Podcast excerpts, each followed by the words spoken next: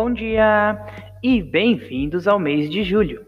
Hoje, dia 1 de 7 de 2020, iniciaremos o nosso dia com o radar da Petro e as notícias mais relevantes das empresas da Bolsa de Valores brasileira diariamente para você. Tupi divulga resultados do primeiro trimestre de 2020. Na segunda-feira, dia 29 do 6, a Tupi divulgou seus resultados para o primeiro trimestre de 2020 e logo, na primeira frase do documento, ressaltou um forte crescimento do resultado operacional, apesar de queda nos volumes. No trimestre, o lucro bruto foi de 192 milhões de reais contra 171 milhões no primeiro trimestre de 2019 Tal crescimento em termos percentuais foi de 12,6% e, quando analisamos a margem, houve também um, um crescimento de 4,2 percentual ao ano. Nesse sentido, o lucro operacional foi de 65 milhões de reais, um aumento de 38,5% em relação ao mesmo período do ano passado. Em relação ao EBITDA, houve um avanço de 20,2% ao atingir 164 milhões nesse trimestre. De acordo com a companhia, três fatores influenciaram fortemente o seu resultado final: o impairment de ativos intangíveis, a marcação a mercado de instrumentos derivativos utilizados no cálculo de créditos da Eletrobras e operações de ED, e a variação cambial sobre impostos diferidos das operações do México, sem efeito de caixa. Por fim, a companhia destacou a sua elevada posição de caixa de 1,36 milhões de reais, um aumento de cerca de 525 milhões em comparação ao quarto trimestre de 2019. Tal aumento se deu pela captação de empréstimos bancários e teve influência da variação cambial sobre o caixa em moeda estrangeira. Metal Frio.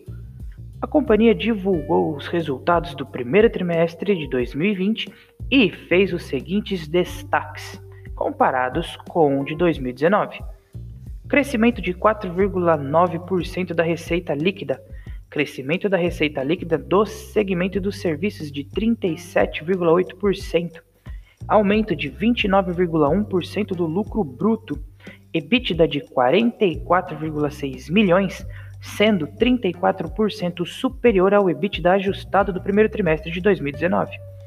Prejuízo líquido em 107 milhões de reais, contra um lucro de 17,3 milhões no ano anterior. Unidas. A companhia informou e comunicou que, realiz que realizará o pagamento de aproximadamente 47,4 milhões de reais em JCP, o que equivale a 0,093 centavos por ação.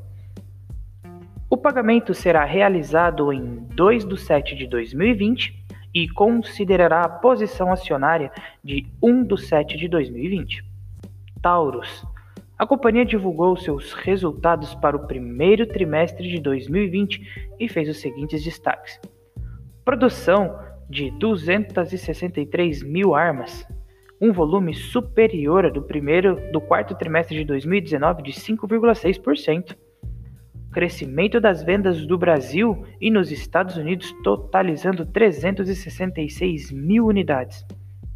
Receita operacional de 298 milhões, 18,3% superior ao primeiro trimestre de 2019.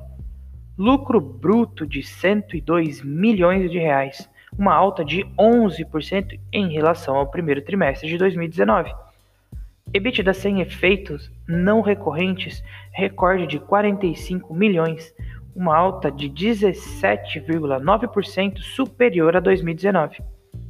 Despesas financeiras impactadas por 195 milhões de reais de variações cambiais passivas. Petrobras Distribuidora.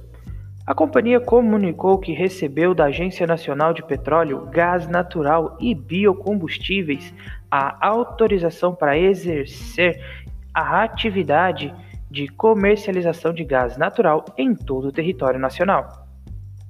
A comercialização será da, se dará mediante contratos registrados na própria entidade. De acordo com a companhia, a autorização está alinhada com o seu plano estratégico, que busca prepará-la para oferecer a forma de energia que venha a ser escolhida pelos seus clientes. JHSF A companhia comunicou que o Hotel Fazendo Rio de Janeiro retomará as operações em 17 do 7.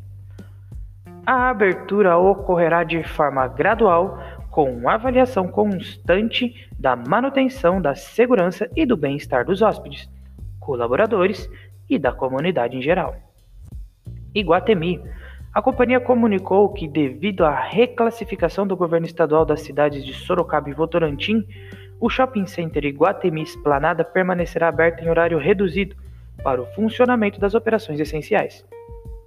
Trisul a companhia comunicou que será realizado o pagamento da segunda parcela de dividendos aprovada em Assembleia Geral em 23 de abril. O montante a ser pago será de 20 milhões, o que corresponde a 0,10 centavos por ação. Renova.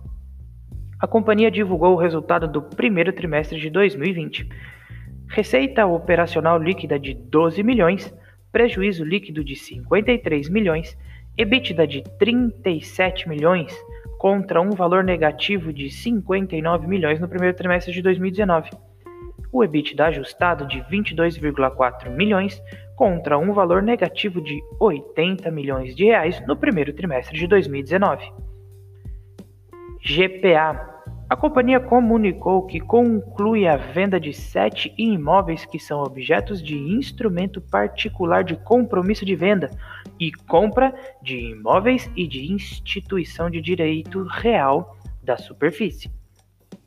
Além disso, a companhia e a TRX, gestora de recursos, firmaram um adiantamento de contrato para definir as modalidades e o prazo de conclusão da venda das 29 lojas remanescentes para os fundos TRX. De média, a companhia comunicou que engajou o Banco Bradesco BBI o Banco BTG Pactual e o Banco Itaú BBA para coordenar uma posição, uma possível oferta de ações. No documento público, a companhia ressaltou que não definiu nem aprovou a efetiva realização da potencial oferta. Petrobras. A companhia comunicou que iniciou a etapa de divulgação da oportunidade referente à venda da totalidade de sua participação no campus de Tartaruga, em Sergipe. O documento com os detalhes sobre o processo está no site da Petrobras. Além disso, a companhia informou que sua subsidiária integral, a Petrobras Transporte, a Transpetro, aprovou a criação de um programa de desligamento voluntário exclusivo para seus empregados.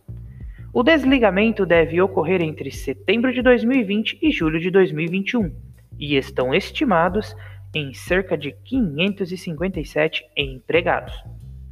O radar da Petro não constitui recomendação de compra nem de venda das empresas contempladas, apenas visa abordar as notícias mais recentes das empresas da Bolsa Brasileira.